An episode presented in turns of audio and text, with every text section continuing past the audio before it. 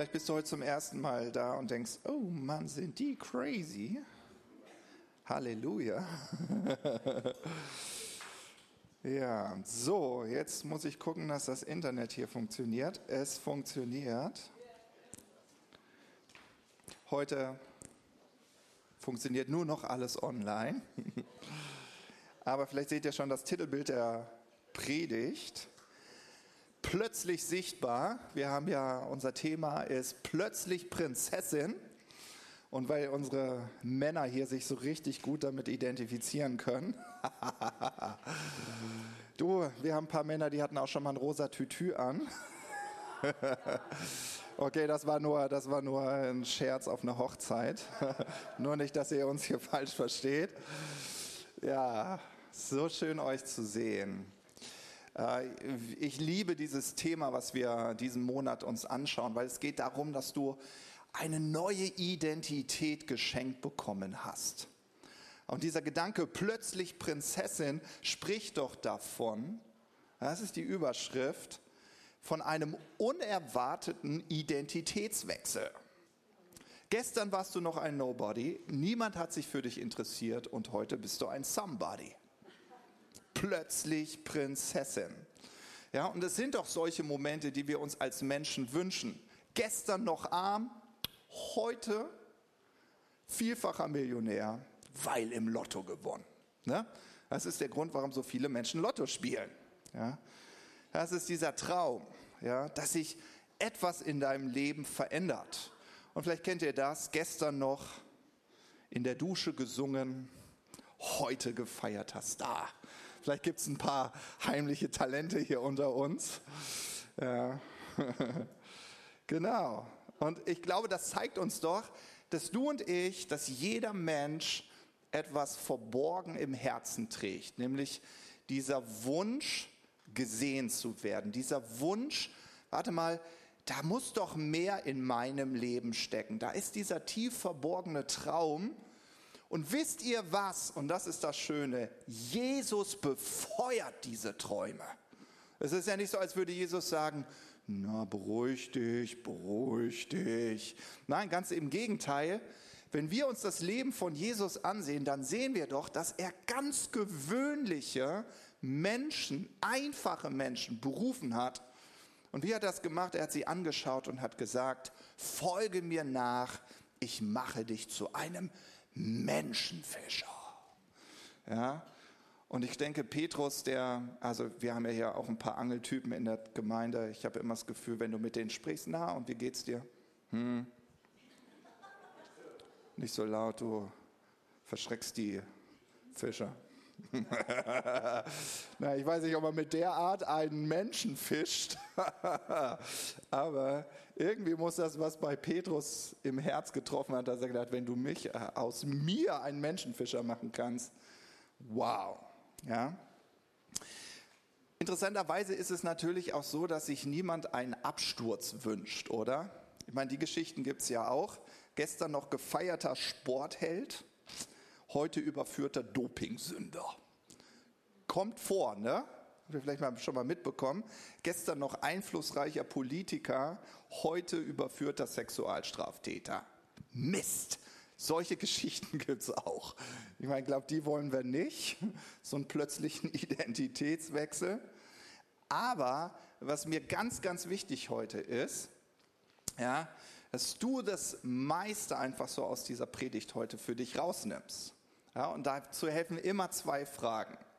Während du mir zuhörst, was eine Ehre ist, danke, dass ihr das macht, während du mir zuhörst, stellst du dir die Frage,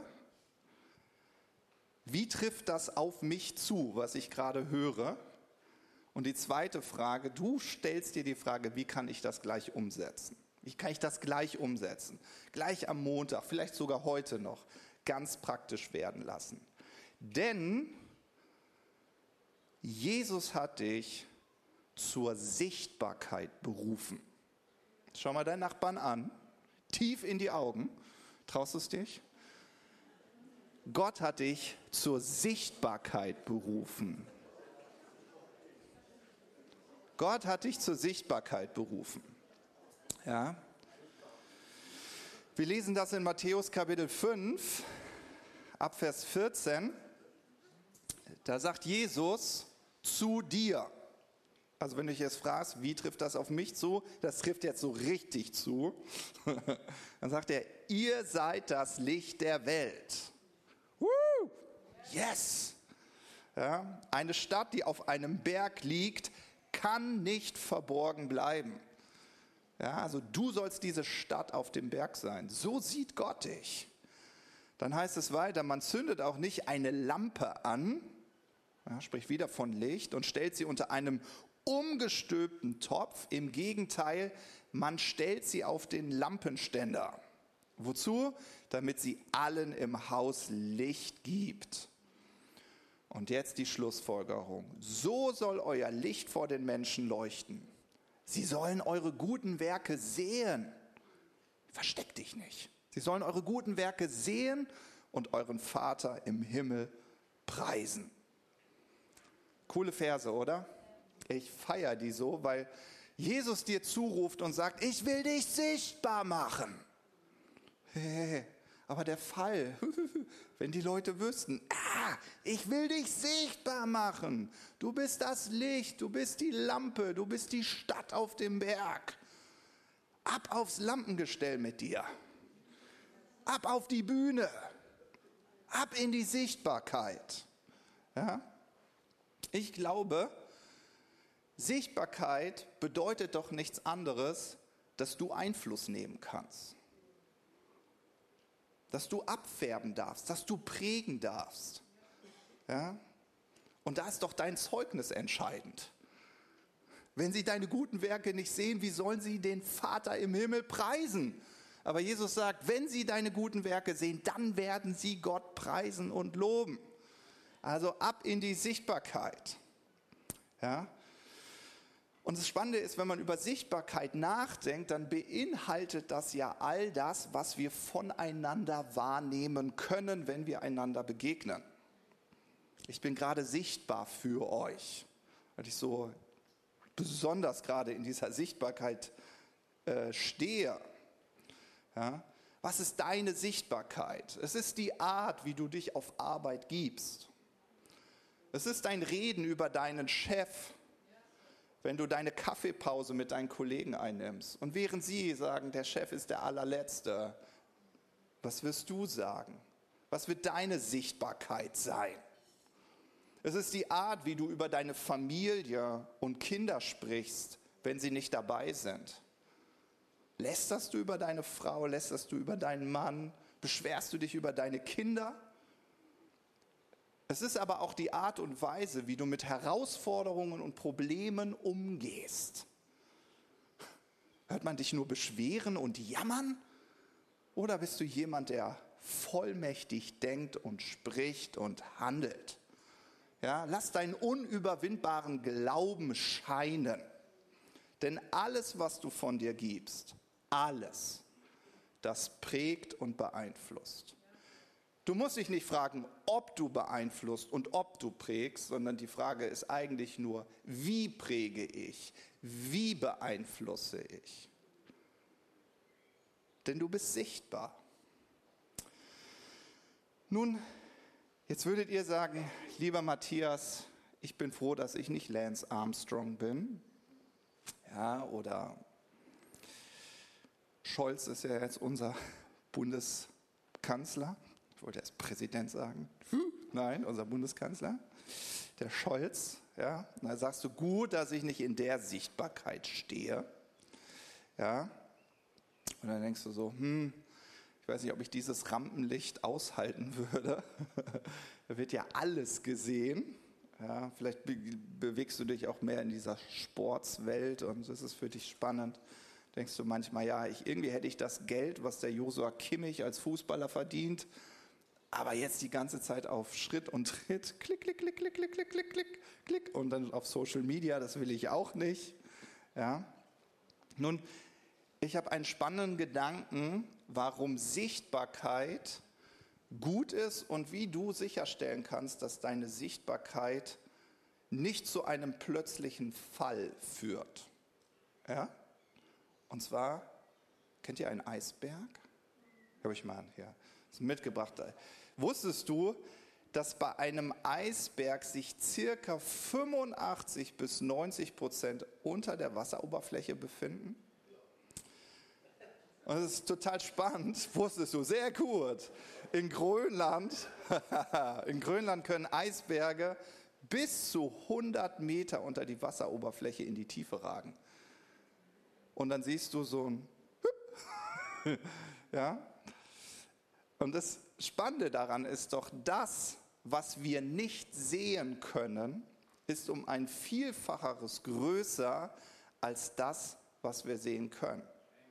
Ja, also das eigentliche Gewicht befindet sich in der Unsichtbarkeit. Also das, was nicht sichtbar ist. Das gibt diesem Eisberg die Stabilität, ja, dass er da auf dem Meer treiben kann. Ja? Und deswegen sagt man ja, du siehst nur die Spitze des Eisbergs. Ja? Die Titanic kann ein Lied davon singen. Ja? Ein anderes Bild für unsere Nordlichter hier ist die Schifffahrt. Ja? Entscheidend ist ja nicht so sehr, wie das Boot über dem Wasser aussieht, auch wenn wir es schön finden, wenn ein Boot schick aussieht. Viel entscheidender ist doch, wie es unter der Wasseroberfläche aussieht. Also wie ist der Rumpf geschaffen? Ja? Und es ist total spannend. Am Anfang, äh, vor ja, einigen Jahrhunderten, wo der Schiffbau sich so entwickelt hat, da kam es hin und wieder vor, dass selbst große Schiffe einfach umgekippt sind, weil ein Windstoß kam. Und alle waren irgendwie so verwundert, wie kann das sein? Naja, und dann fiel ihnen auf, Mann, der Schiffrumpf, der war nicht gut genug konstruiert, da war nicht genug Gewicht im Wasser. Und deswegen konnte der Wind einmal machen und das Schiff lag da.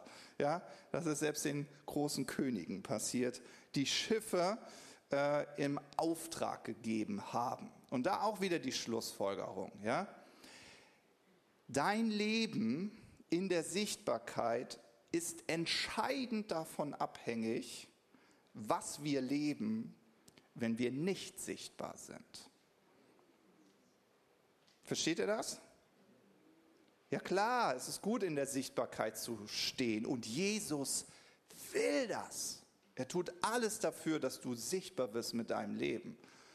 Aber Jesus weiß auch, viel entscheidender als was du sichtbar lebst, ist das, was du dann lebst, wenn dich keiner sieht. Ja, wann sieht mich denn keiner? Hm, naja, wenn ich morgens unter der Dusche stehe. Da sieht mich jemand, ja Gott, aber hoffentlich nicht du. ja, da sieht dich keiner. Und ist euch schon mal aufgefallen, Jesus hatte auch ein Leben in der Unsichtbarkeit, wo du denkst, nee, wie hat Jesus das denn bitte schaffen sollen? Immer sind die Menschenmengen zusammengekommen, wollten ihn sehen, ihn anfassen. Ich habe heute noch mal im Lukas-Evangelium gelesen, wie diese blutflüssige Frau seinen Saum angefasst hat und geheilt wurde und alle drehen durch. What? Jesus, ich will dich auch anfassen. Ja. Aber selbst Jesus hat ein Leben in der Unsichtbarkeit geführt. Frühmorgens, während jeder noch schlief, keine Ahnung, wie er das gemacht hat, aber er hat es geschafft. Frühmorgens, wenn es noch dunkel war, ging er beten. Das war sein Leben in der Unsichtbarkeit und das hat ihm das Gewicht gegeben, in der Sichtbarkeit stehen zu können. Dass ihm der Ruhm nicht über den Kopf gestiegen ist. Ja, also das, was du in deiner Unsichtbarkeit lebst, ist sehr entscheidend. Ich lache immer sehr über, also bin ich ehrlich, ich lache da immer ein bisschen über meine Frau. Ja, meine Frau würde selbst nachts nicht über eine rote Fußgängerampel gehen, selbst wenn weit und breit kein Auto zu sehen ist. Also wenn ich nachts mit ihr unterwegs bin, ich sage, Schatz, come on, hier ist kein Auto, sieht sowieso keiner, sagt sie, nein, das machen wir nicht. Wir machen das nicht tagsüber, wir machen das auch nicht nachts. Und dann denke ich so, oh Schatz, ich habe noch so viel zu lernen. ja, und deshalb, ich weiß nicht, wie es dir geht, also oh, mich stimmt das immer total traurig, wenn ich Menschen sehe, die in der Sichtbarkeit, in der Öffentlichkeit stehen. Wen suchst du, Gabriel? Sven, ne? Geh zu Sven, ja, du bist genau richtig. ja, ich, das stimmt mich immer so traurig, wisst ihr, wenn man Menschen in der Öffentlichkeit, in der Sichtbarkeit sieht und die dann einen Absturz erleben. Das geht mir immer echt so zu Herzen, weil ich denke, Mann, warum? Ah, so schade. Ja, aber dann offenbart sich immer, was sie in der Unsichtbarkeit gelebt haben. Versteht ihr?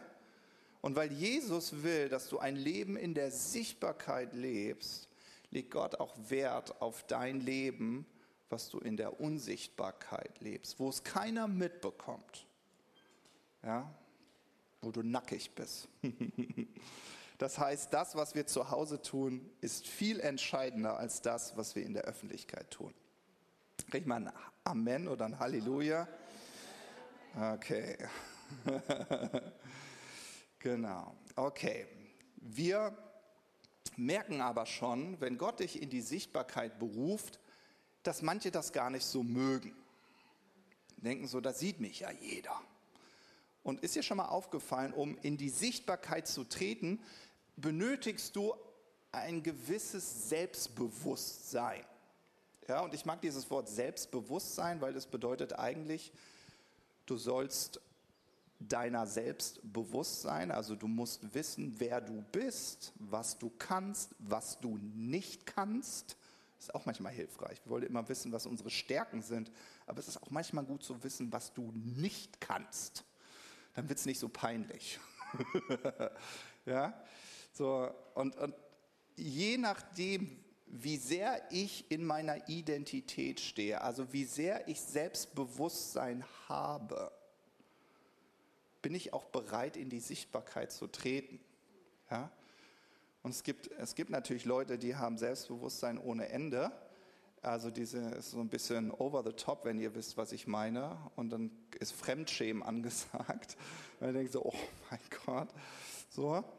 Ähm, und deswegen glaube ich, dass wir ein gesundes Maß an Selbstbewusstsein brauchen. Und äh, wenn wir darüber sprechen, okay, Selbstbewusstsein, dann geht es ja darum, dass ich mir meiner Identität in Jesus bewusst bin. Wie siehst du Gott mich? Also ich kann mich fragen, wer bin ich? Was macht mich aus? Aber die viel wichtiger, wichtigere Frage lautet, Gott, wie siehst du mich? Warum? Weil er ist dein Schöpfer. Er hat einen Plan. Er hat dich erdacht. Er kennt dich. Er weiß, was für Talente und Gaben er in dich hineingelegt hat. Und dieser Gott will dich in die Sichtbarkeit stellen. Ja? Und ich weiß nicht, wie es so ist. Wir haben ja auch ein paar Unternehmer hier bei uns sitzen. Ähm, ich schaue gerade den Peter an. Ich hoffe, das ist anonym noch genug. Ich weiß, was er produziert. Und ähm, darf ich das Produkt nennen? Peter, darf ich das Produkt nennen? Ist das okay für dich? Ja, also ich weiß es ja. Ich wollte nur fragen, weil es geht auf YouTube, mein Freund. Go, hau raus. Ich mache hier kostenlos Werbung. Äh, ich weiß gar nicht, ob wir das markieren müssen im Video. Ne? Ja, genau. Ich habe verstanden, genau, der Peter hat ein Unternehmen, es werden Stühle hergestellt und er liefert Beine. Unter anderem. Ja, ich, ich kürze ein bisschen ab, Peter. Ja, also so. Was ich damit sagen will, Peter will, Peter will ein Produkt schaffen. Ja, will ein Produkt schaffen. Und da, deswegen hat er ein Ziel. Und so hat Gott ein Ziel mit dir. Gott will dich in die Sichtbarkeit bringen. Das ist sein Ziel. Also goodbye uh, Germany's Next Top Model, goodbye uh, Deutschland sucht den Superstar. Brauchst du alles nicht. Jesus hat seine eigene Show. Ja? Jesus hat seine eigene Show und in seiner Show bist du der Star. Und er will dich in die Sichtbarkeit führen. Und weil er nicht will, dass es peinlich wird, achtet er darauf, was du dann tust, wenn du nicht sichtbar bist. Ja? Und wir finden so ganz viele Geschichten in der Bibel mit diesem plötzlichen Identitätswechsel. Denk doch einfach mal beispielsweise an Mose. Gott beruft Mose. Ja, und Mose denkt so, oh, ich habe so Kacke gebaut, ich habe ich hab den einen Mann gekillt. Ne? Darüber denkt er den ganzen Tag nach und denkt, boah, wie konnte ich den nur ermorden? Oh, jetzt muss ich hier in der Wüste sein und Schafe hüten. Ja, jetzt mache ich das schon 40 Jahre lang. Oh.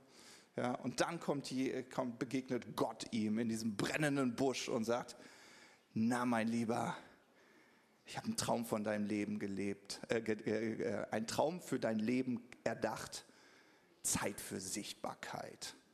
Du wirst der Führer Israels. Nein, nicht ich. Kann nicht reden. Doch. Dich habe ich erwählt, ja? So, und es spannend ist, ob das äh, Mose war, ob das Josua war, ob das die Königin Esther war. Immer wieder sagte Gott, fürchte dich nicht, sei mutig, denn ich bin mit dir. Weil unser Problem ist ja immer, wir denken, okay, ich tritt jetzt in die Sichtbarkeit und jetzt bin ich ganz allein. Nein, du trittst in die Sichtbarkeit mit Gott zusammen. Er ist doch mit dir. Ja? Er ist mit dir, er lebt in dir. Und deswegen sagt er immer, fürchte dich nicht, es macht überhaupt keinen Sinn, sich zu fürchten. Ich bin doch mit dir. Na klar, dann kann ich mutig sein. Dann kann ich ein Maß an Selbstbewusstsein in mir tragen. Ja? Und dennoch sind diese Momente in der Unsichtbarkeit, in deiner persönlichen Zeit mit Gott so wichtig, weil da wird das Fundament gelegt. Du liebst mich ja wirklich, Gott. Ja, natürlich liebe ich dich. Du umarmst mich. Ja, ich liebe dich, mein Kind. Ja, oder wie wir das Zeugnis heute von Lisa gehört haben. Gott ist optimistisch. Und wenn du das hörst, dass Gott optimistisch ist, dann bist du viel mutiger in die Sichtbarkeit zu treten. Ne? Ja, wir brauchen das. Ja.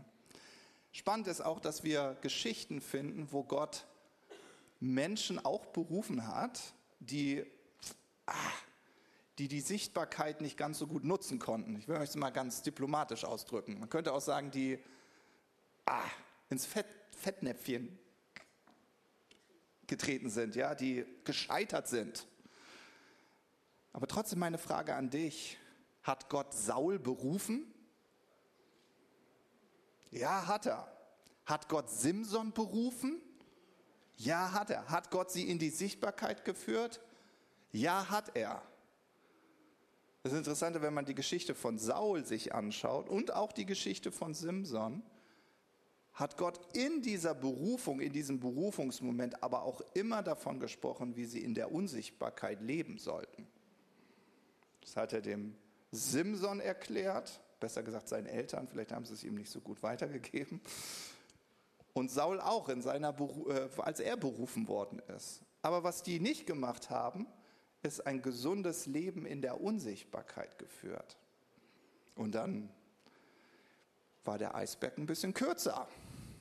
Der Schiffsrumpf passte nicht ganz so. Und dann kam der Windstoß. Uh, und dann war der Fall groß. Ja.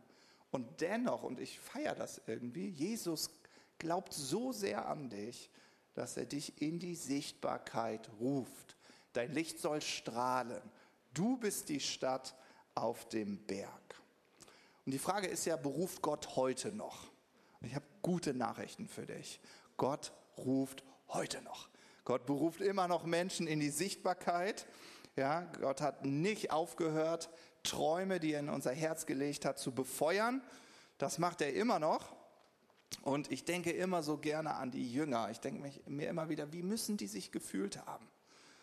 Ja, das waren einfache, normale Leute und Jesus wählt sie. Warum eigentlich kein Pharisäer? Mann, die hatten wesentlich die theologische Ausbildung für die wichtige Position eines Predigers. Das liegt doch eigentlich auf der Hand, die zu nehmen. Nee. Nimmt einen Fischer, nimmt einen Zöllner, nimmt Maria Magdalena, allen bekannt als große Sünderin, und die erwählt er. Und dann sagt er, und ich liebe das, das lesen wir in Lukas 12, Vers 32, sagt er zu ihnen, fürchte dich nicht. Da haben wir es wieder, fürchte dich nicht. Jesus sagt es, Gott sagt es, die Engel sagen es, alle sagen, fürchte dich nicht. Also fürchte dich nicht, du kleine Herde, denn es hat eurem Vater gefallen, euch das Reich zu geben. Ja, Jesus hat dich und mich ausgesandt, dass wir das Reich des Vaters repräsentieren. Ja, und es waren eben nicht die bekannten Somebodies seiner Zeit, ganz im Gegenteil.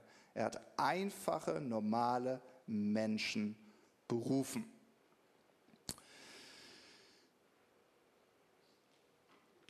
Diese plötzlichen Identitätswechsel, ob das ein Josef war, der im Gefängnis ist, nächst, äh, am nächsten Tag, du, gestern noch im Gefängnis, heute der zweitwichtigste Mann im Weltreich Ägyptens, wo du denkst, Woo, das ist meine Cinderella-Story.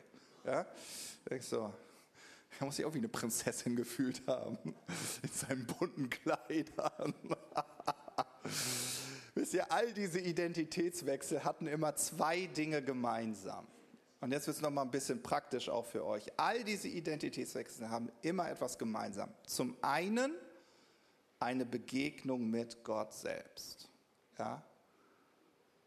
Es gab ja immer so einen Berufungsmoment. Ja? Gott begegnete Gideon unter einem Eichenbaum.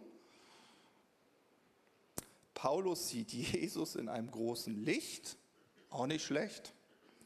Bei Mose brennt der Busch und verbrennt nicht. Hatte ich auch nicht, ist aber auch nett. Irgendwie liebt Gott auch die Abwechslung. Ne? Kranke erleben Jesus und die Kraft Gottes. Gestern noch Krüppel, heute Tänzer vor dem Herrn. Halleluja. Und Gott begegnet Josef in seinen Träumen. Ja, Gott findet immer einen Weg, dir zu begegnen. Also das ist das eine, was wir für einen Identitätswechsel brauchen. Diese Begegnung mit Gott selbst. Und das zweite ist eine mutige Entscheidung. Eine mutige Entscheidung. Ja, und jetzt darfst du deinen Nachbarn nochmal anschauen. Und dann sagst du zu ihm, große Entscheidungen haben große Auswirkungen.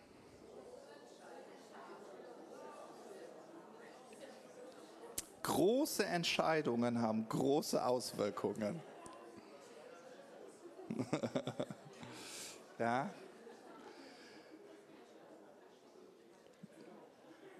Denkt an Gideon. Gideon musste glauben, dass Gott wirklich ihn meinte und ihn zum Befreier Israels erwählte. Josef musste all seinen Mut zusammennehmen und sagen, ja, ich deute die Träume des Pharaos. Weil wenn dem Pharao das nicht gefallen hätte, da rollt der Kopf viel schneller, als man denkt. Ja, er musste eine Entscheidung treffen. Hätte auch sagen können, ja, ist nett, Herr Pharao, dass ich hier vor Ihnen jetzt stehe. Aber ich bin so minderwertig, ich bin nicht selbstbewusst. Nein, Gott ist nicht mit mir. Oh, warum bin ich denn jetzt hier? vor dem mächtigsten Mann der Welt. Oh. Ja, der wusste ja noch die Geschichte, wie er den Mundschenk ins Gefängnis hat werfen lassen, weil ihm der Wein nicht schmeckte. Denkst du kurz nach und denkst so, naja, nein. Josef nahm allen Mut zusammen, er traf die Entscheidung, ja, ich trete in das Sichtbare und ich deute dem Pharao seinen Traum und sage ihm, was das für seine Zukunft bedeutet. Ja. Also es ist immer dieses Zusammenspiel. Du hast eine Begegnung mit Gott, das meist im Unsichtbaren, abgesehen von Paulus. das meist im Unsichtbaren. Aber dann ist das Wichtige, dass du eine mutige Entscheidung triffst. Ja? Und ich weiß nicht, wie es euch geht. Ich finde, es gibt immer wieder in unserem Leben Identitätswechsel. Äh, ich erinnere mich an den Moment, wo ich Vater geworden bin habe ich gedacht, oh Mist, diese kleine Entscheidung hat aber ganz große Auswirkungen. ne? Und nur weil ich dann Vater ganz faktisch geworden bin, heißt es ja nicht, dass ich weiß, was es bedeutet, Vater zu sein. Ne? Ist so, ne? Oder ich weiß noch, wo ich geheiratet habe. Oh Mann, echt, dass meine Frau das mit mir geschafft hat. Ich habe immer noch wie so ein Single gelebt. Habe nichts mit dir abgesprochen. Ich arbeite selbst heute noch dran. oh Jesus. Ja, ne? plötzlicher Identitätswechsel. Und dann bedeutet es trotzdem, mit dieser Identität zu leben. Und ich liebe, und das ist mir ganz wichtig, ich liebe, dass Jesus dir einfach eine neue Identität gibt, obwohl dein Leben dafür nicht qualifiziert ist. Und das interessiert ihn einen Piep. Okay. Wird ja ausgestrahlt, darf man jetzt nicht sagen. Das interessiert ihn einen Piep. ja. Er nimmt den Petrus, der hieß ja vorher Simon, und was macht er als erstes? Sagt er, ich, ich gebe dir erstmal einen neuen Namen, mein Lieber. Ich nenne dich Petrus. Ah, du bist ein Fels. Ich? Ja, ich bin wankelmütig. Nein, du bist ein Fels. Ja, ich hätte, ich hätte mich jetzt nicht so sehr über Petrus gefreut. Vielleicht wollen wir Simon jetzt in Zukunft Pitt nennen. Pitt. Kurzform von Petrus. Oder aber erinnert euch an die anderen, an die Söhne Zebedeus. Die hat er Donnersöhne genannt. Wow, denke ich so, Gott, den Namen will ich. ja. Und ist das nicht schön? Ich frage mich manchmal, Gott, Jesus, was für einen Namen würdest du mir geben?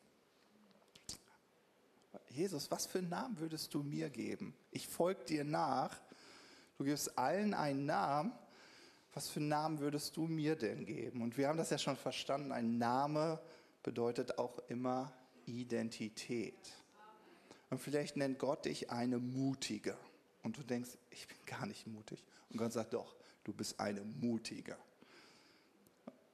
Und diese Identität hilft dir, in die Sichtbarkeit zu treten. Denn wenn du glaubst, dass du mutig bist, dann wirst du mutig sein und dann wirst du in die Sichtbarkeit treten. Cool, oder? Oh, ich liebe Jesus. Und deswegen ist ihm die Identität so sehr wichtig. Ähm, ihr wisst, meine Lieblingsverse, äh, ich habe so viele, aber ist auf jeden Fall Sprüche 23, Vers 7. Da heißt es, wie der Mensch in seinem Herzen denkt, so ist er. Cooles Foto, oder? Da ist das Licht schon drin. Vielleicht mal die Hand wegnehmen. Na, wie der Mensch in seinem Herzen denkt, so ist er. Und ich mag auch, wie Jesus das ausdrückt. Das lesen wir in Matthäus 15, Vers 18. Da sagt er doch, was aus dem Mund herauskommt, kommt aus dem Herzen. Ja? Das heißt, meine Herzensgedanken über mich sind entscheidend ob und wie ich mich dieser Welt zeigen kann. Ja. Ähm, ich möchte vielleicht noch mal einen Gedanken zu diesem guten Zeugnis geben. Ähm, wir hatten am Freitag eine richtig schöne äh, Leiterschaftsrunde mit unseren Team- und Bereichsleitern, die hier Teams leiten.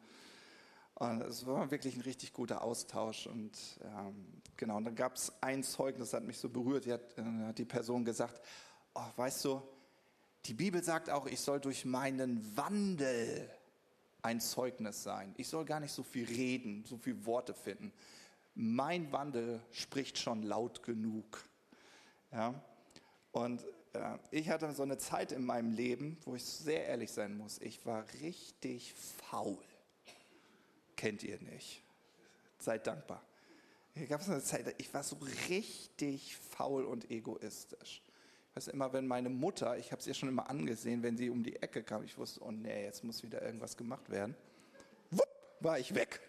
Ich wusste, Achtung, jetzt kommt Arbeit. so. Und dann habe ich Matthäus Kapitel 20 gelesen, Verse 20 bis 28. Und da wird es auch nochmal so ein ganz praktisches Beispiel aus meinem Leben. Ich mag diese Story, sicherlich kennt ihr die auch. Da trat die Mutter der Zebedeus-Söhne an Jesus heran, also die Mutter der Donnersöhne. Und die warf sich vor ihm nieder. Sie wollte etwas von ihm erbitten. Was möchtest du? fragte Jesus übrigens eine ganz machtvolle Frage.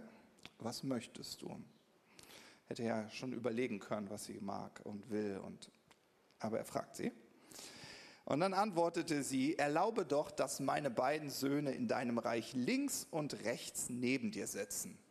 Ah, sie will, dass ihre Söhne in die Sichtbarkeit treten. So rechts und links neben Jesus bist du ganz schön sichtbar. Okay, ist ja gut, ist schön. Jesus will das ja auch. Ist ja, ist ja alles gut. Deswegen schauen wir mal, wie Jesus reagiert. Jesus erwiderte, den Becher, den ich trinken muss, äh, nee, nee, nee, ich bin viel zu früh. Erstmal fragt er, könnt ihr den bitteren Becher austrinken, den ich trinken werde? In anderen Worten, seid ihr bereit, das Leben in der Unsichtbarkeit zu führen, so wie ich es führe? Und natürlich, klar, natürlich. Und dann sagt er, den Becher, den ich trinken muss, werdet ihr zwar ebenfalls trinken, aber ich kann nicht bestimmen, wer auf den Plätzen links und rechts von mir sitzen wird.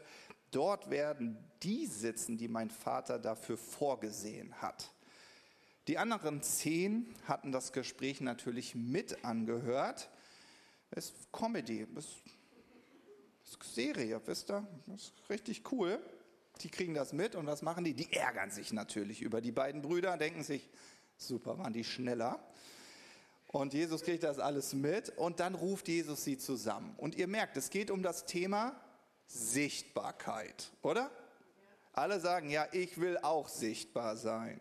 Und jetzt hat Jesus was ganz Tolles über Sichtbarkeit zu reden und sagt, nun, ihr Lieben, ihr wisst ja, wie die Herrscher sich als Herren aufspielen und die Großen ihre Macht missbrauchen.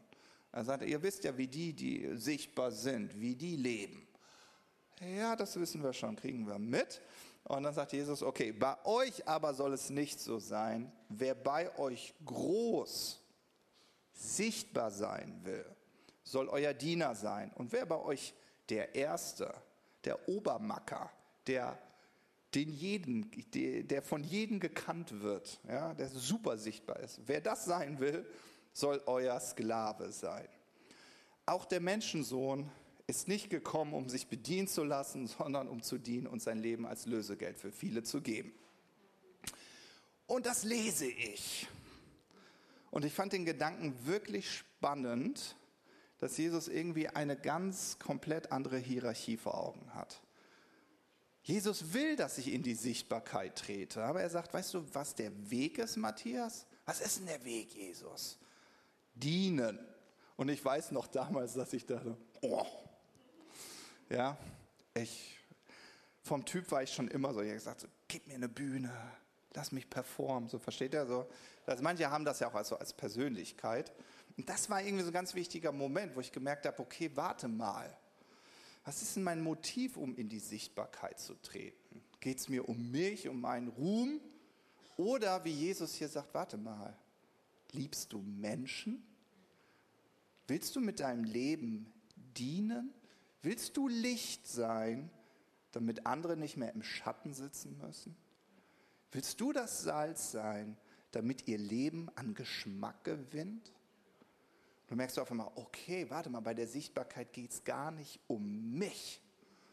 Es geht nur um die anderen. Deshalb will Gott mich groß machen, damit ich andere groß mache. Und dann erkenne ich, Jesus war Diener durch und durch. Und dann hatte ich ein Problem. Weil ich gedacht habe, oh Mist, oh, hier geht es um die Unsichtbarkeit. Das, was keiner sieht, meine Herzensmotive. Mm. Und dann habe ich gesagt, okay, warte mal, Jesus, ich habe doch verstanden, du bist am Kreuz für mich gestorben. Und dann habe ich irgendwo in der Bibel gelesen, dass du jetzt in mir lebst, weil ich an dich glaube. Dann dachte ich, warte mal, warte mal, Jesus, wenn du ein Diener bist, du sagst, du bist der größte Diener aller. Du bist total in der Sichtbarkeit, aber du bist Diener aller. Wer bin denn dann ich? Ah, ich bin auch ein Diener. Wenn Jesus ein Diener ist und er in mir lebt, dann bin ich auch ein Diener. Ich weiß, es ist Kindergarten, ist so einfach. Wir machen es meistens so kompliziert, das Evangelium ist ganz einfach. Und wisst ihr, was ich dann gemacht habe? ich bin nicht mehr von meiner Mutter weggelaufen. Meine Mutter war dann immer, die kam in den Raum. So, Kinder, jetzt muss mal hier aufgeräumt werden. Mir fällt auf, ich mache das auch so. Interessant. Ja. Und dann meine Jungs muss ich auch mal gucken, wo flüchten sie hin. Ne? Ihr laufen so. So, Kinder. Und dann habe ich gefragt, ja Mama, was ist denn zu tun? Also, also es muss gespült werden, es muss gesaugt werden, es muss, ja. Und dann habe ich gesagt, okay, ich übernehme das Spülen. Wieso habe ich das Spülen übernommen? Weil dann konnte ich auch ein bisschen Party machen. Ich nannte es immer Spülparty. Die Musik war so laut, dass alte Menschen auf jeden Fall gesagt haben, ich höre jetzt mal was. Also ihr, was, ihr versteht, was, die war richtig laut. So, das war so, wenn meine Mutter reingekommen wäre und dann gesagt hätte, Matthias, kannst du das noch machen? Sie musste schreien. Und da habe ich meine Spülparty gemacht. Und äh, da bin ich hingekommen, weil ich dann wirklich zu mir selbst gesagt habe, Jesus ist ein Diener, ich bin ein Diener, ich liebe es zu dienen. Und meine Seele drin hat kurz den Vogel gezeigt. Wir haben das noch nie geliebt, wir werden das nie lieben, anderen zu dienen. Und ich so, doch, das ist wer ich bin. Das ist meine Identität. Ja, und das ist Identitätswechsel. Du kannst entscheiden, ob du dich mit den Augen Gottes betrachtest. Und wenn Jesus dich betrachtet, dann sagt er, du bist ein Diener.